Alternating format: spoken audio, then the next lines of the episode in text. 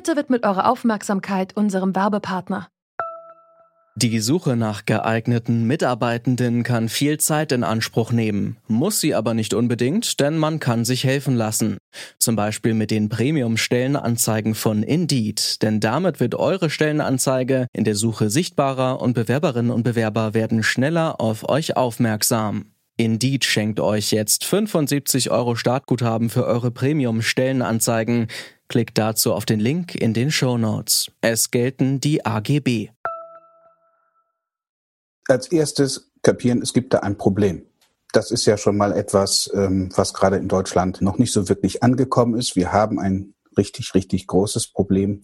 Und auch wenn ich von dem Problem nicht betroffen bin, ist es trotzdem etwas, was mich angeht, weil ich doch eine Grundhaltung habe, dass alle Menschen in Würde und Freiheit und mit allen Rechten und so weiter leben sollen. Das sagt Zepo Bollwinkel von der Initiative Schwarzer Menschen in Deutschland über Rassismus.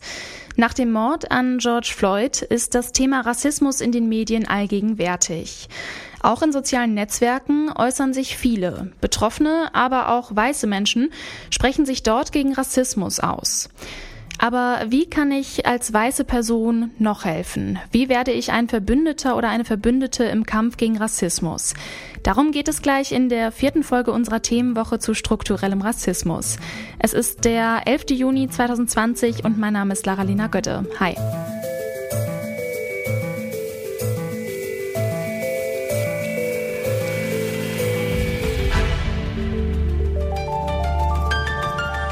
Zurück zum Thema. Am vergangenen Wochenende sind tausende Menschen auf die Straßen gegangen, um zu demonstrieren.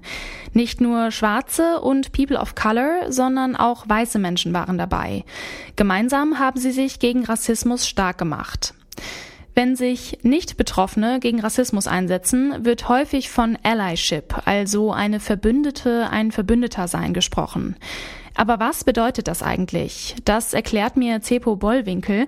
Er ist Trainer mit Schwerpunkt auf Rassismus und Beirat der Initiative Schwarzer Menschen in Deutschland. Die gängige Übersetzung ins Deutsche ist verbündete Person, also eine Person, die selber, und das gilt für alle möglichen Diskriminierungsformen, deshalb sage ich das allgemein, die selber von einer bestimmten Diskriminierung und von einem bestimmten strukturellen Diskriminierungsproblem nicht betroffen ist, aber sich die Sache der davon Betroffenen als verbündete, solidarische Person zu eigen macht. Allies versuchen also diskriminierten Personen beizustehen.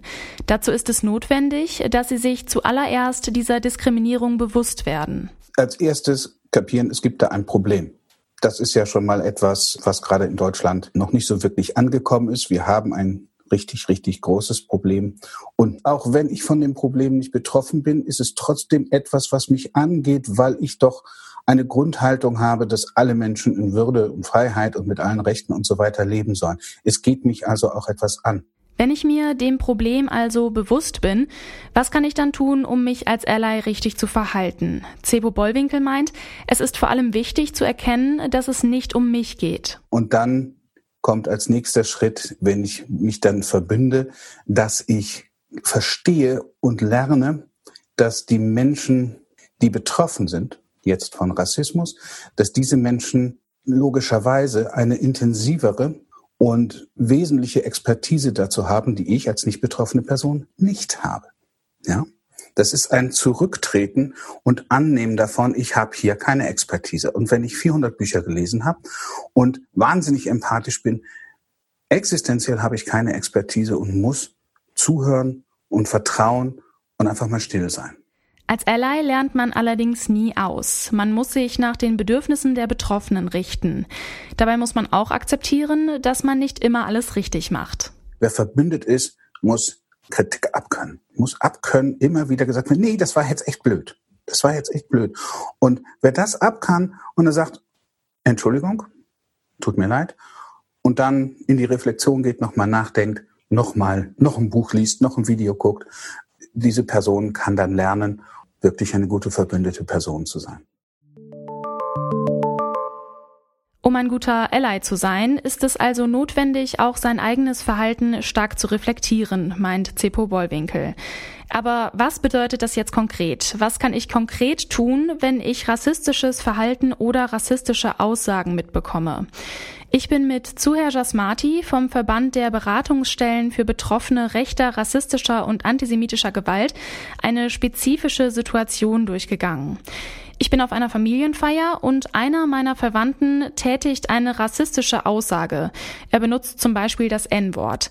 Wie kann ich am besten darauf reagieren? Also am besten wäre es tatsächlich, wenn darauf hingewiesen wird, ähm, dass das ein rassistischer Begriff wird. Und zwar vielleicht so, dass das in, eventuell in Fragen gestellt werden kann, ob man das eventuell wusste, dass es ein äh, rassistischer Begriff ist, dass der Begriff sehr verletzend ist, dass es sehr viel Verletzungspotenzial birgt und meistens kommen dann immer wieder Ausreden, ja, das ist doch irgendwie, das hat was mit einer Farbe zu tun oder das sagen Menschen untereinander zum Beispiel auch.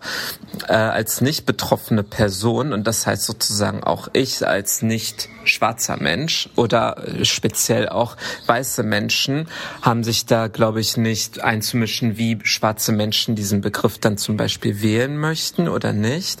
Das Wort wurde ja verwendet, um Menschen systematisch zu unterdrücken. Das Wort wurde verwendet, um systematisch Menschen äh, niedrig zu machen und in einem Rassenkontext ganz, ganz bewusst zu diskriminieren. So, und das sind halt so Sachen, die man, glaube ich, sagen sollte, in so einer Familienfeier zum Beispiel, wo einige Leute das ganz bewusst sagen, so, um Menschen explizit zu degradieren, viele es aber einfach auch nicht wussten, so. Ähm, und das einmal zu erklären, ist halt, glaube ich, immer das Aller, Allerwichtigste. Was ändert sich denn an der Situation, wenn nun eine von Rassismus betroffene Person bei der Familienfeier selbst anwesend ist? Wie reagiere ich dann als weiße Person? Da ist halt wirklich die Frage, wie reagiert die von Rassismus betroffene Person? Möchte sie das unwidersprochen lassen oder möchte sie dem widersprechen? Das sind äh, Fragen, die vielleicht erst einmal für Nicht-Betroffene nicht klar sind, aber wenn man mal erklärt, so warum, macht das eventuell Sinn. Äh, Menschen, die von Rassismus betroffen sind, müssen sich jeden Tag mit dem Thema auseinandersetzen. So, sie sind quasi dazu gezwungen, sich in einer rassistischen Gesellschaft mit Rassismus als betroffene Person auseinanderzusetzen. Weiße Menschen können sich das auswählen, so.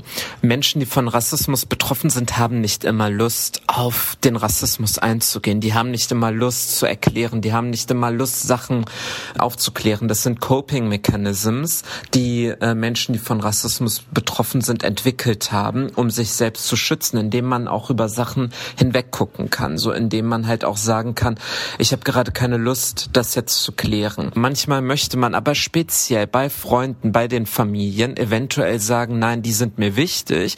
Da möchte ich, dass das angesprochen wird. Und es kann elegant funktionieren, indem man zum Beispiel selbst als nicht betroffene Person sagt, ich sehe das anders. Äh, man kann ähm, schauen, wie reagiert so gerade die Person, die von Rassismus betroffen sind. Lacht sie eventuell ironisch oder guckt sie eventuell auf den Boden? Ist es irgendwie ein beklemmendes Gefühl, auch im öffentlichen Nahverkehr, wenn da eine rassistische Person ist und was Rassistisches sagt, dann ist der Hauptfokus nicht auf die Person, die rassistisch ist, sondern der Hauptfokus ist auf die Person, die betroffen wurde. So, das heißt, bei ihr nachfragen, bei ihr vielleicht nochmal sich daneben setzen, ihr vielleicht ein Lächeln schenken, ihr vielleicht das Gefühl geben, hey, du bist sicher bei mir. So, das ist da der Hauptfokus dabei.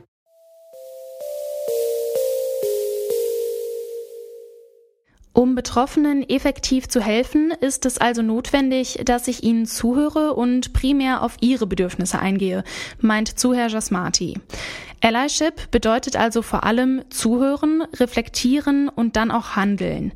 Dabei macht man nicht immer alles richtig und muss für Kritik offen sein, meint Cepo Bollwinkel. Auch Zuher Jasmati betont, es geht nicht um einen selbst, sondern allein um die betroffene Person. Das war's für heute. Wenn euch das Thema weiterhin interessiert, dann abonniert zurück zum Thema doch gerne auf der Podcast-Plattform eurer Wahl. Wir widmen uns fünf Folgen lang unterschiedlichen Aspekten von strukturellem Rassismus und was wir dagegen tun können. Das hier war die vierte Folge aus dieser Reihe und morgen kommt dann die letzte Folge dazu. Mein Name ist Laralina Götte. Tschüss und bis bald. Zurück zum Thema vom Podcast Radio Detektor FM.